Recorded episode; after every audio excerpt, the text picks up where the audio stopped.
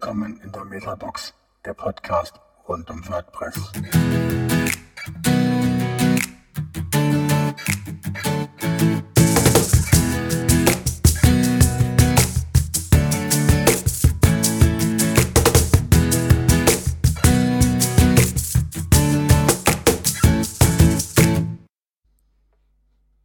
Ja, hallo zusammen. Wir haben heute wieder eine neue Folge von der Metabox und wir freuen uns wahnsinnig ähm, darauf, äh, heute mit Sonja Likes zu sprechen, ähm, die vielleicht eine von euch schon kennen aus der Community. Und äh, ja, herzlich willkommen, Sonja. Dankeschön, freut mich hier zu sein. Bei uns auch. Ja, heute noch mit dabei ist Frank. Ja, hallo. Und der Carlos. Hi. Ja, dann äh, starten wir einfach mal sehr ungezwungen und, und würden erstmal so starten. Äh, wer ist überhaupt eigentlich die Sonja? Vielleicht äh, stellst du dich erstmal vor, vielleicht kannst du uns erstmal erzählen, was du gerade machst, wo du, wo du wohnst und äh, ja, das wäre super. Gerne. Ähm, ich bin selbstständige UX-Designerin. Ähm, ich wohne in Boulder, Colorado in den USA und ähm, Viele kennen mich vielleicht aus der Community über WordCamp Europe. Ich habe da die letzten vier Jahre mitorganisiert und bin relativ ähm, ähm, viel in der Community unterwegs, ähm, sowohl in Europa als auch in den USA hier. Mit WordPress arbeite ich jetzt schon zehn Jahre lang, also bin schon eine Weile dabei. Und wie, wie, wie kamst du dazu? Also wie ist, wie ist das entstanden, dass du mit WordPress äh, arbeitest oder wie ist das entstanden?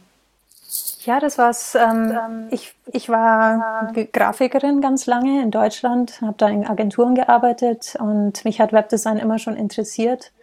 Und ich bin dann vor zehn Jahren nach New York gezogen und eine Freundin da, die war Webdesignerin und die hat mir da HTML und CSS ein bisschen beigebracht.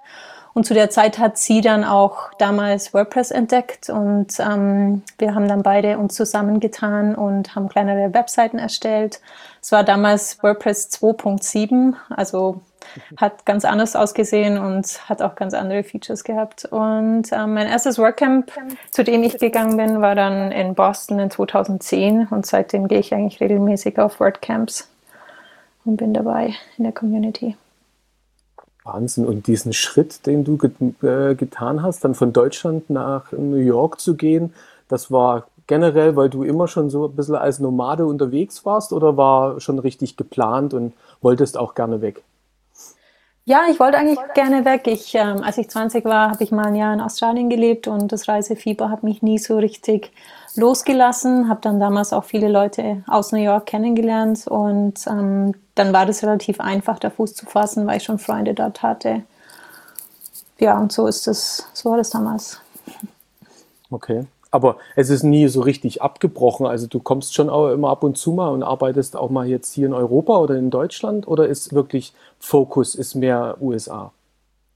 Ähm, ich bin jedes Jahr auf Besuch in Deutschland. Meine ganze Familie lebt noch in Deutschland, in Bayern und ähm, bin auch wegen dem Bezug zu Deutschland und zu, zu Europa auch bei dem WordCamp Europe dann mit eingestiegen, habe da mitgeholfen und das hat mir total viel Spaß gemacht. War da, wie gesagt, vier Jahre dabei und habe öfters auch mal Kunden in Europa, äh, aber hauptsächlich eher in den USA wegen der Zeitzone.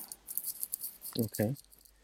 Cool. Ja, sehr Und das, Lust, das, oh, das lustig, Sonja, dass du auch kletterst. Ja, genau. Dadurch haben wir uns so ein bisschen kennengelernt oder haben das entdeckt, dass wir beide gerne klettern. Ja, genau. Und noch in Spanien auch.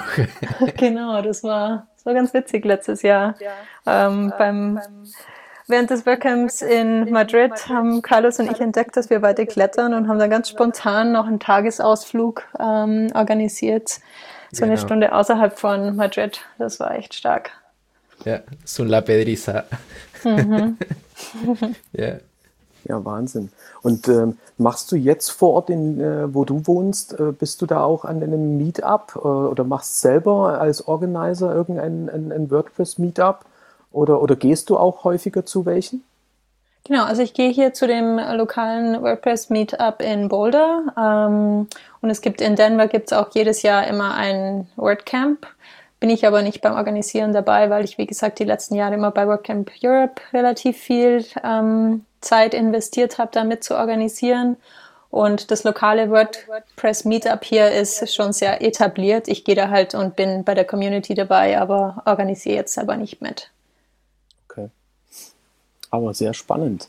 Ähm, und dann kommen wir vielleicht ja auch gleich mal zu dem Punkt, worum wir uns eigentlich ja auch, ähm, ja, uns jetzt gar mal getroffen haben, worum wir uns eigentlich auch unterhalten wollten, ist ja, dass du vor ja, 2016 einen Talk gehalten hast auf dem WordCamp Europe. Ich glaube, das war in Wien. Genau. In, genau. Und, ähm, und da hast du über ein bestimmtes Symptro äh, Sympto äh, ja, äh, Syndrom Syndrome. Äh, gesprochen, ähm, was sicherlich für den einen oder anderen überhaupt noch gar nicht so bekannt war.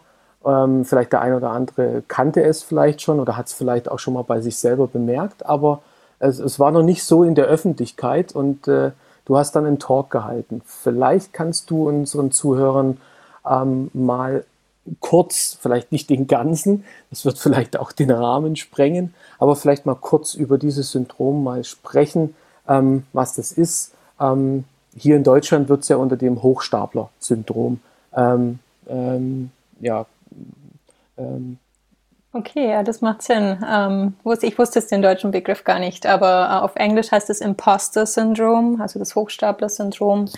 Und es ist, habe ich festgestellt, ähm, sehr verbreitet, auch wenn viele das vielleicht nicht beim Namen nennen können, aber das ist im Endeffekt ähm, diese, die, unser innerer Kritiker. Das ist die Stimme in unserem Kopf, die uns ständig sagt, dass wir nicht gut genug sind oder dass wir nicht genug wissen. Ähm, und es war ganz interessant, äh, wie das so zustande kam, weil ähm, ich wollte mich damals bei WordCamp Europe bewerben, ähm, einen Talk zu geben. Und jedes Thema, das ich mir so überlegt habe, habe ich, hat diese Stimme in, in mir immer gesagt, ach, du weißt doch nicht genug über das Thema, du bist kein Experte. Und ich war dann so frustriert und so ähm, deprimiert, dass ich mir dachte, das gibt's doch nicht. Und zu der Zeit äh, ist mir dann wieder eingefallen, dass, dass ich dieses ähm, Syndrom oder dieses Hochstapler-Syndrom im Endeffekt auch von dem schon mal gehört habe.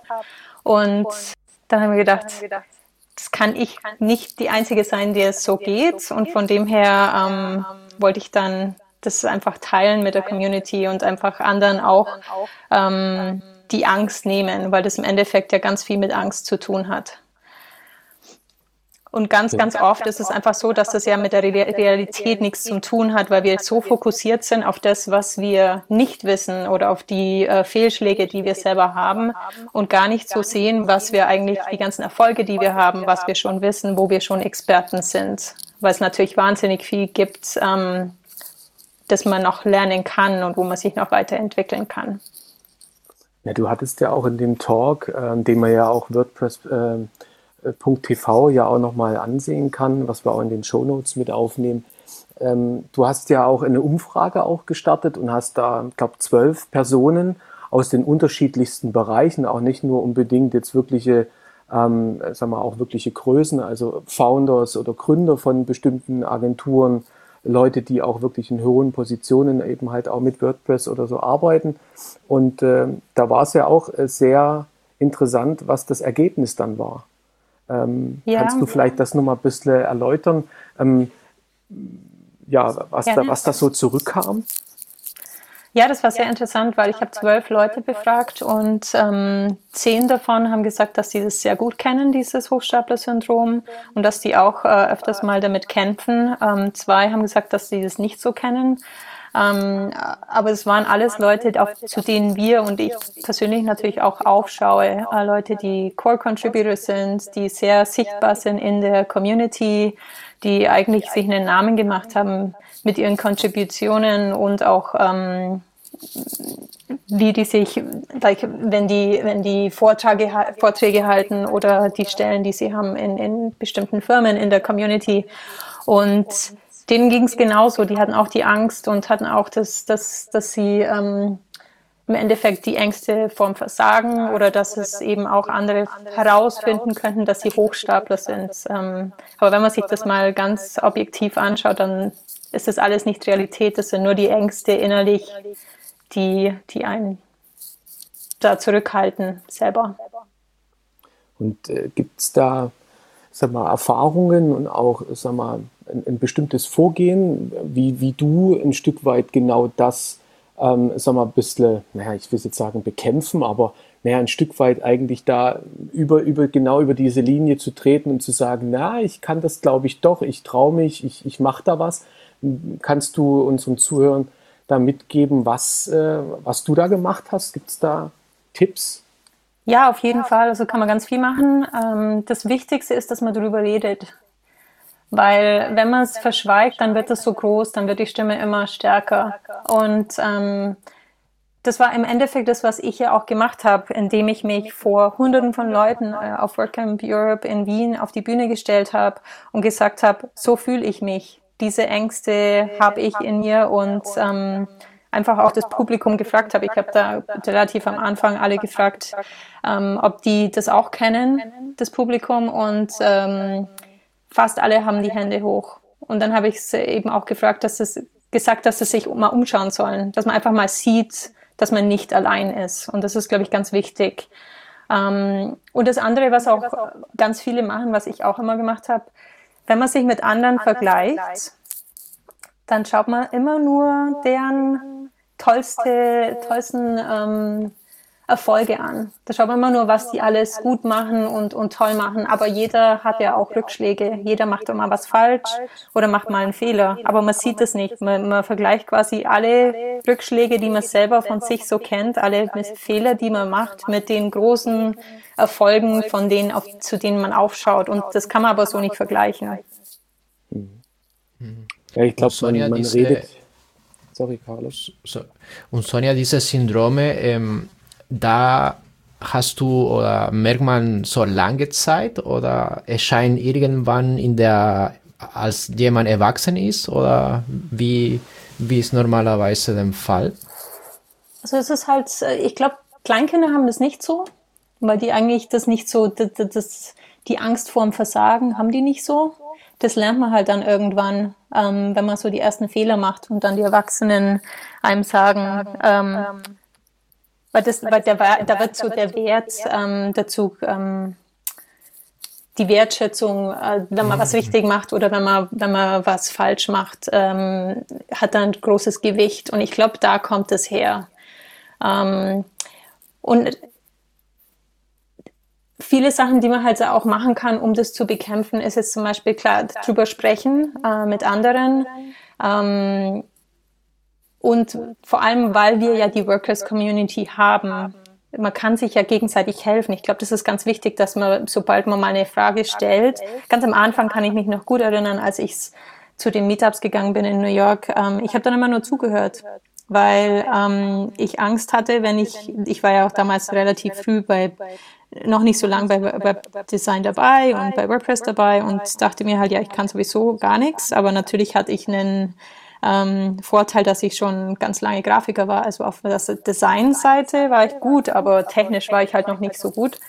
Und ich habe dann irgendwann festgestellt, dass viele halt einfach auch sagen, hey, ich kann das nicht, kann das jemand, kann mir da jemand einen Tipp geben? Und die Leute waren dann sehr hilf hilfsbereit. Und ich glaube, es ist ganz wichtig, dass man einfach sich austauscht und dass man sich gegenseitig hilft. Und da ist, glaube ich, jeder in der WordPress-Community ähm, sehr hilfreich. Wie, ich glaube, dass ihr auch die Erfahrung zu gemacht habt, oder wie seht ihr das? Ja, ähnlich auf jeden Fall. Also deswegen bin ich ja auch persönlich auch damals ähm, zu einem Meetup hier in Nürnberg und habe danach gesucht, ähm, um einmal mehr darüber zu erfahren, äh, wo kann ich Informationen von WordPress herbekommen, weil ich es einfach selber gar nicht so in der Tiefe eigentlich kannte und ich war ja auch neu. Ähm, dann habe ich Erfahrungen gesammelt und wollte die natürlich auch gerne wieder zurückgeben, weil ich habe halt auch viel aus der Community dann eben halt auch Hilfe bekommen über Foren, über, ähm, über direkte Kontakte, die ich dann eben halt auch hatte.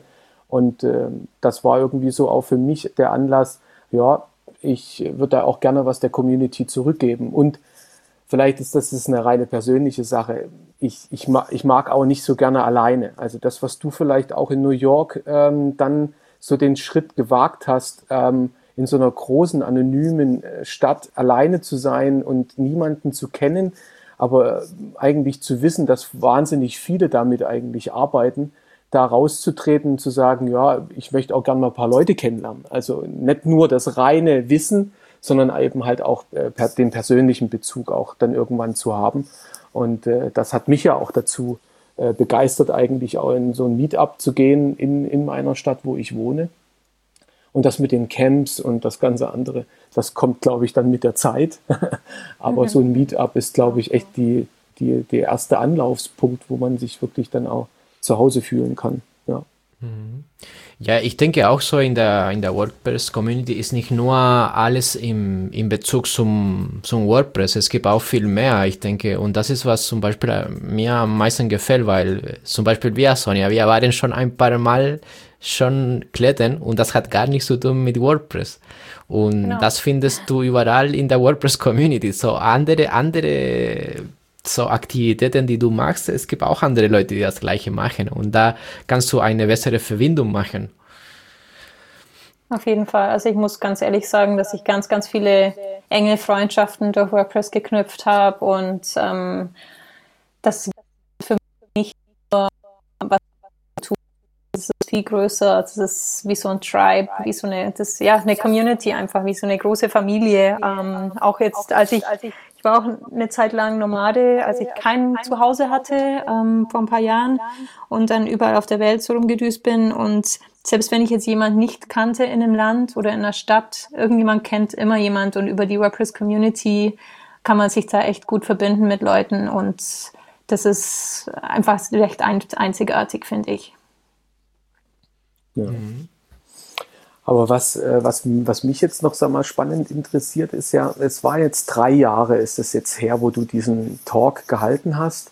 Ähm, was ist in den drei Jahren passiert? Also sag mal, persönlich bei dir und auch hast du auch in Verbindung zu diesem Talk danach was erfahren, was, ähm, ja, was damit zu tun hatte? Also gab es da ähm, auch Berührungen äh, sogar in deinem geschäftlichen Leben?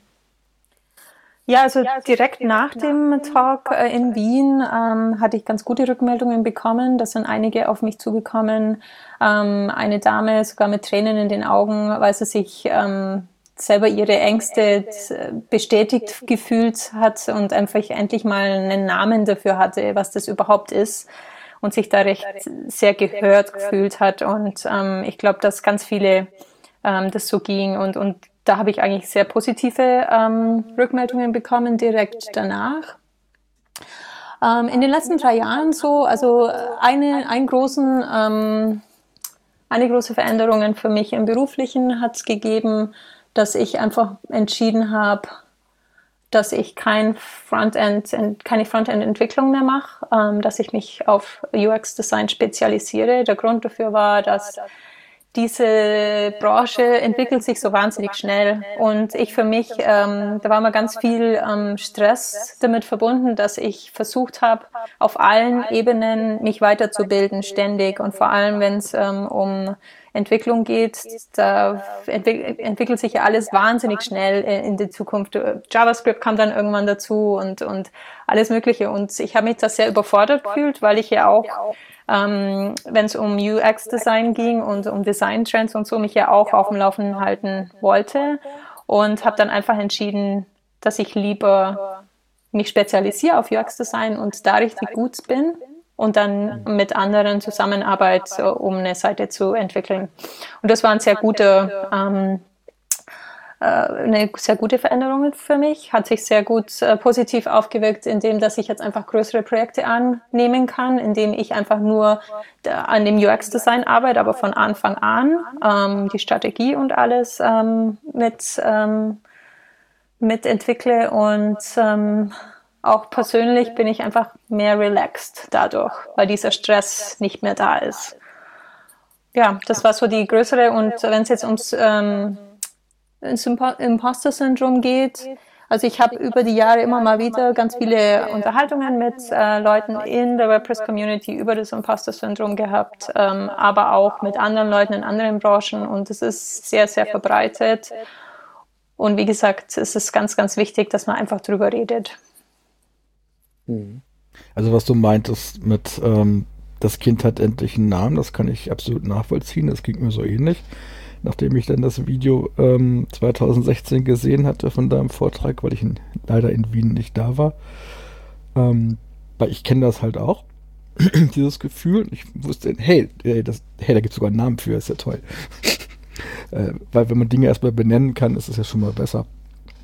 Ähm, was mich seitdem aber eigentlich beschäftigt, ist, wie sehr es da eigentlich ähm, Zusammenhänge gibt zwischen der immer schneller werdenden technologischen Entwicklung halt auch. Also das, was ich irgendwann mal gelernt habe, ähm, das ist halt inzwischen aufgesplittert in drei, vier, fünf verschiedene Berufszweige, wo man selber heutzutage irgendwie noch so als Generalist durchgehen würde, mit kann von allem so ein bisschen was, aber eigentlich nichts mehr wirklich, weil die einzelnen Teilbereiche sich so spezialisiert haben und vom Wissen so explodiert sind, dass das eine Entwicklung ist, ähm, die ich im Prinzip mein ganzes Arbeitsleben, ich in den 30 Jahren, die ich jetzt irgendwie IT mache, ähm, ähm, feststelle, ähm, was ich echt irgendwo auch beängstigend finde.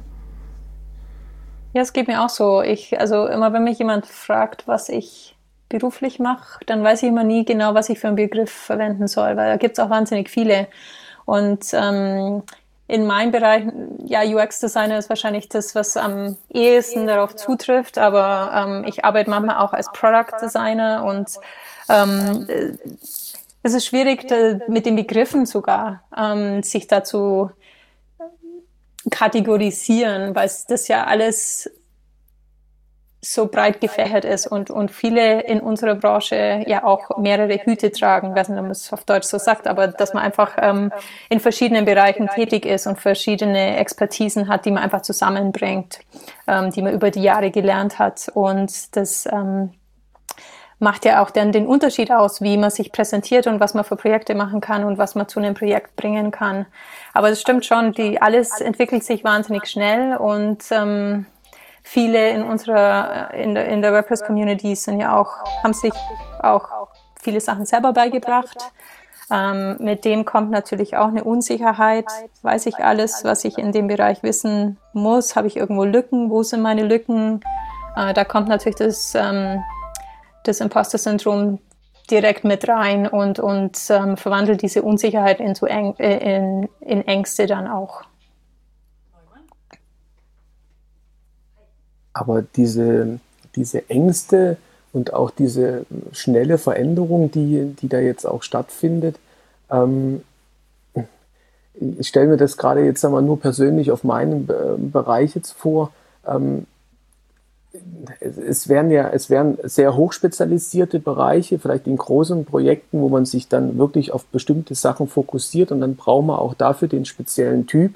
Es gibt ja aber auch im reinen so im Start-up-Bereich wieder so den Generalisten, der eigentlich ja gebraucht wird, weil wie du schon sagst, viele Hüte setzt er sich auf. Ne? Er braucht von dem was, er soll da was mitmachen, er muss dort irgendwo die Sache voranbringen. Da brauchst du eigentlich gar nicht so denjenigen, der so äh, hochspezialisiert ist auf eine Sache, sondern eher mehr so den Generalisten. Ähm, ich finde, dass dieses äh, Syndrom, das Imposter-Syndrom, spiegelt sich bei mir dann immer wieder, naja, ähm, wo, wo fokussiere ich mich eigentlich? Also wo, wo schaffe ich es, es eigentlich jetzt auch wirklich dann von jemandem wahrgenommen zu werden? Ähm, ja, das kannst du auch, dafür würde ich dir den Job jetzt auch geben und ähm, macht das auch. Ähm, da habe ich so ein bisschen den Zwiespalt, ähm, wenn, wo gehe ich da hin? Also wie, wie kann man das eigentlich noch ein bisschen greifbar machen, dass man da auch keine Angst hat, wenn man sich zum Beispiel bewerben will auf einen bestimmten Job? Ja? Ähm, ist es der Generalist oder ist es da wirklich der Spezialist? Ähm, soll man es beide einfach ausprobieren ähm, und gucken, was passiert? Oder ähm, sollte man sich dann wirklich schon irgendwie fokussieren? Ja, also ich habe damit äh, auch immer mal wieder gekämpft mit dieser Entscheidung. Bei mir war das eher so, ähm, soll ich mich auf irgendeine Branche, also wenn es um den Kunden geht, spezialisieren? Machen ja manche Designer ähm, oder nicht. Ich finde es ganz spannend, mich nicht zu spezialisieren. Äh, was ich aber für mich herausgefunden habe, ist, äh, ich habe mich spezialisiert in dem, wie ich arbeite, wie ich an ein Projekt rangehe. Ähm, ähm, und wie ich mit Kunden dann eben direkt arbeite und was für Projekte ich überhaupt annehmen möchte. Und was, was mir ganz gut geholfen hat, ist, ich habe halt auf meiner Webseite dann nicht genug momentan, aber ein paar Case Studies, wo ich halt wirklich genau beschreiben kann, wie ich an ein Problem rangehe und wie ich es löse, ähm, was für Ansätze ich habe. Und ich glaube, dass es für Kunden ganz wichtig ist, dass sie verstehen, ähm, wie jemand arbeitet und ob das mit den, mit dem Kunden dann ähm, äh, Sinn macht im Endeffekt, also was die genau suchen. Und ich glaube, dass das für technische Berufe schon auch ähm, hilfreich sein kann, weil selbst ein Generalist ähm, geht ja an, an Problemlösungen in einem bestimmten einer bestimmten Art ran. Und ich glaube, wenn man das beschreiben kann, äh, nicht nur einen Link schickt auf eine Webseite, die man entwickelt hat, sondern wirklich ein bisschen mehr da in die Tiefe gehen kann. Ich glaube, dass das sehr hilfreich wäre, wenn es um, um Jobsuche geht. Mhm. Und äh, gibt es denn, gibt's denn da äh, Sachen, die man generell, ähm, sag mal, sag mal, aus der Gesellschaft heraus, also die man, die man immer mal wieder ähm, anbringen kann, gerade wenn wir jetzt sagen wir, in den, in den Meetups sind und wir machen äh, alle drei Wochen, machen wir in Nürnberg zum Beispiel unser Meetup, kann man da auch ein Stück weit, weit mal jemandem was mitgeben, wie er näher an die Community rankommt, der vielleicht da Ängste hat oder sagt, ich bin gar nicht gut dafür oder was soll ich denn eigentlich da machen?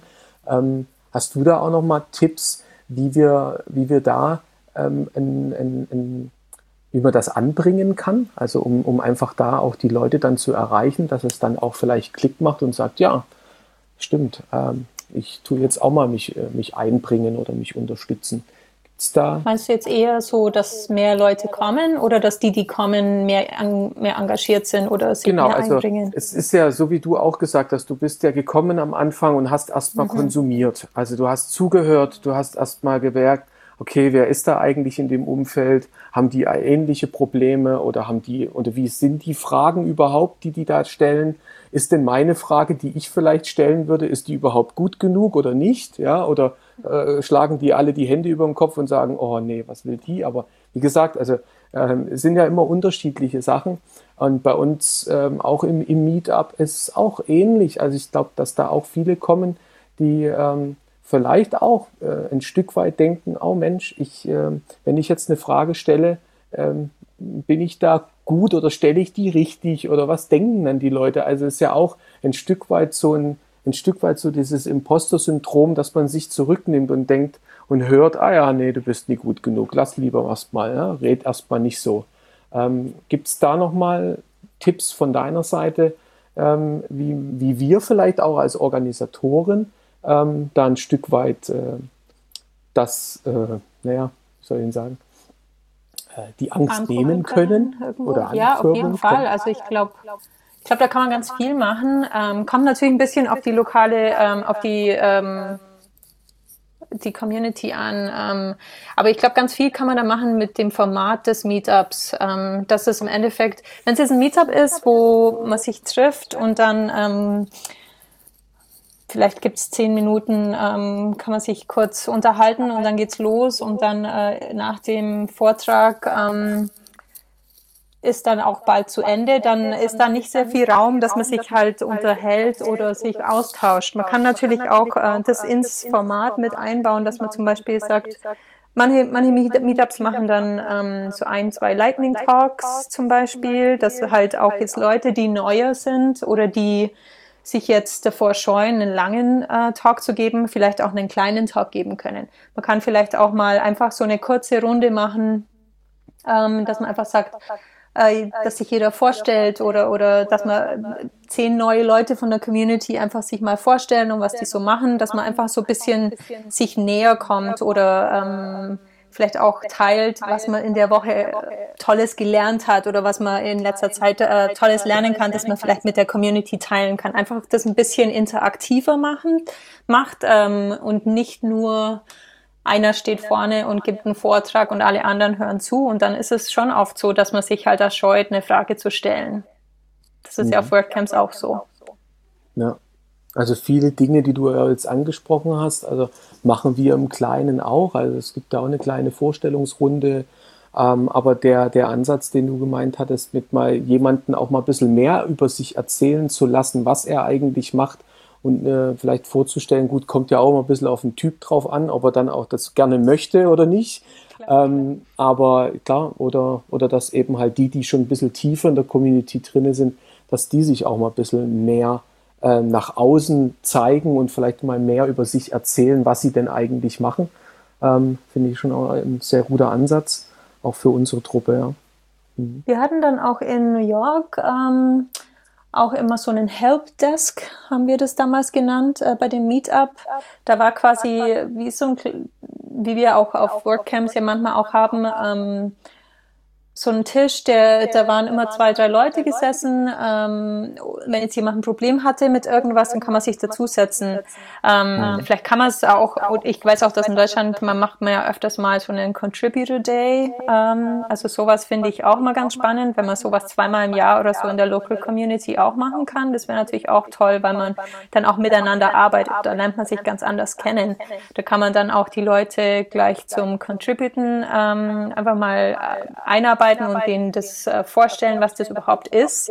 Und übers Contributen kann man eigentlich auch ganz viel mit dem Imposter-Syndrom drehen, weil man einfach merkt, dass auch kleine ähm, Kontributionen helfen dem Projekt und dann äh, ist das so diese Anerkennung, die man einfach auch fühlt, wenn man Teil eines Größeren ist und wenn man an der an WordPress selber mitarbeiten kann. Und da muss man ja nicht unbedingt ein Entwickler sein, man kann ja auch als Designer mitarbeiten, man kann in den Foren mithelfen, man kann beim Übersetzen mithelfen. Es gibt ja ganz viele verschiedene Arten, wie man mithelfen kann. Und ähm, also Contributoren-Tage finde ich immer sehr, sehr hilfreich, wenn es darum kommt, dass man Leute in, der, in die Community mit integriert.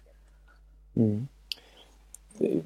Eine Sache fand ich auch noch sehr spannend, die du in deinem Talk gehalten hast oder ich weiß nicht, oder ich habe sie irgendwo noch gelesen. Du hattest dann nochmal erwähnt gehabt, ähm, dass nicht das Const äh, Contributable ähm, während dieses Contributor Days eigentlich wichtig ist, sondern auch, dass man sich auch außerhalb, also auch wenn man zu Hause ist oder wenn man irgendwo anders unterwegs ist oder auch teilweise, wenn man auch mal in einem Projekt an irgendwas arbeitet und man braucht irgendwas, dass man trotzdem auch manchmal sich noch Zeit nimmt und zu sagen, ah, ich gucke jetzt nochmal, wenn ich jetzt gerade mit dem und dem Plugin arbeite, ist das schon fertig übersetzt? Wenn nicht, ach, gucke ich mal, ob ich da auch mal ein bisschen was mit übersetze. Ähm, also, dass man nicht nur an diesem speziellen Tag, sondern es auch an, also anders in seinen Alltag mit einfließen lässt. Wie hast du das mit einfließen lassen? Äh, weil das ist ja auch schon auch ein bisschen typabhängig. Auf jeden Fall. Und, und deswegen ist es ja auch ganz wichtig, dass, dass ähm, Leute, die neu in der Community sind, einfach auch verstehen, dass es so viele verschiedene Arten der Kontributionen gibt. Also ich habe jetzt die letzten vier Jahre eben immer bei WordCamp Europe mit organisiert. Das ist auch eine Art der Kontribution, die es nicht direkt ähm, an der Software ähm, arbeitet, aber darum geht, da geht es eben mehr darum, die Community zu aufzubauen und, und ähm, zu unterstützen. Und ähm, WordPress wäre nicht da, wo es heute ist, wenn niemand außerhalb von Contributoren-Tagen an, an, de, an WordPress selber und an dem Ecosystem arbeiten würde. Und deswegen ist das ganz wichtig. Aber Contributoren-Tage sind natürlich toll, um das einfach zu verstehen, wie funktioniert das, was muss ich je nachdem, wie man ähm, sich damit einbringt, muss man vielleicht was mit, ähm, muss man sich irgendwo ein Login machen oder äh, welche Teams, äh, welchem Slack-Channel muss ich beitreten, um einfach auch mit den Le richtigen Leuten zu reden. Wie funktioniert das überhaupt? Und wenn man das dann mal verstanden hat, dann ist es auf jeden Fall wichtig, dass man da weitermacht. Und das ist auch toll, weil man dann einfach auch mehr Leute in der Community ähm, die Verbindung dazu hat, ähm, sich einbringen kann, Feedback bekommt und dadurch ja auch einfach besser wird in dem, was man macht. Also weil man ja wahnsinnig viel von gegenseitig voneinander lernt. Mhm. Toll. Mhm, auf jeden Fall. Und Sonja, sehen wir dich dieses Jahr in ein WordCamp in, in Deutschland oder in der WordCamp Europe? Ja, also ich bin auf jeden Fall dann auf bei WordCamp Europe dabei äh, im Juni. Ich freue mich schon wahnsinnig.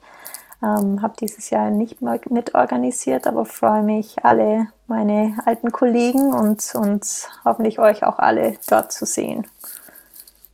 Super. Und gibt es auch einen Talk von dir? Nein, ich habe mich Nein. dieses Jahr nicht, ähm, nicht beworben. Okay. ich denke, das ist auch schon ein Work, ein Welcome Europe zu, zu besuchen, ohne viel zu so im Plan vorauszuhaben.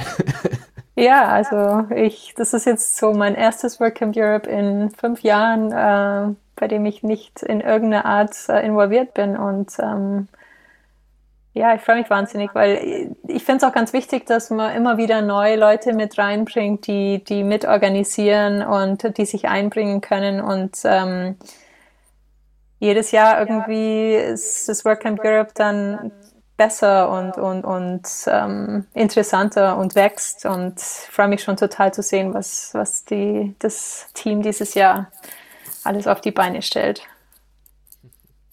Also ja, ab und zu mal nur Besucher zu sein, ist ja auch was, was Schönes. Was passiert. Und äh, ja, wenn ähm, jetzt noch ähm, andere, die jetzt sagen wir unseren Podcast noch gehört haben, äh, gerne mit dir ähm, in Kontakt treten will, vielleicht sich auch verabreden wollen auf dem WordCamp Europe, ähm, wie, wie bist denn du erreichbar so in den sozialen ähm, Kanälen unterwegs? Also am besten wahrscheinlich über Twitter, obwohl ich auf Twitter nicht so sehr aktiv die, die, die benachrichtigen auf jeden Fall. Ähm, ansonsten auf Instagram. Also einfach Vor- und Nachname. Da kann man mich finden. Ja, würde mich total freuen, wenn, ähm, wenn ganz viele aus der deutschen Community äh, dabei sind. Dadurch, dass sie ja in Berlin ist, ist es sehr nahe gelegen. Und ähm, ja, freue mich wahnsinnig, wieder in Berlin zu sein. Ja, toll. Also wir freuen uns sehr, dass äh, wir dich heute zu Gast hatten, dass wir über dieses Syndrom sprechen konnten. Jetzt kann ich es auch wenigstens richtig aussprechen, wie wir am Anfang. ähm, und und äh, bedanken uns wahnsinnig auch für deine Zeit und äh, auch für deinen Input ähm, und natürlich deine, deine, deine tolle Vorarbeit, die du schon geleistet hast in der Community und auch noch weiterhin leistest. Ähm, das ist, glaube ich, äh, vielen eine Inspiration, da, da mitzumachen. Und ähm, ja, wünsche viele gute Kontakte, ähm, wenn du im, in Berlin bist. Und äh, ja, nochmal vielen Dank, glaube ich, von allen hier in der Runde. Gerne, euch auch vielen Dank und hat Spaß gemacht, bei euch dabei zu sein heute. ja, vielen Dank, Sonja. Gerne. Ja, auch, auch von mir. Was lange währt, wird endlich gut.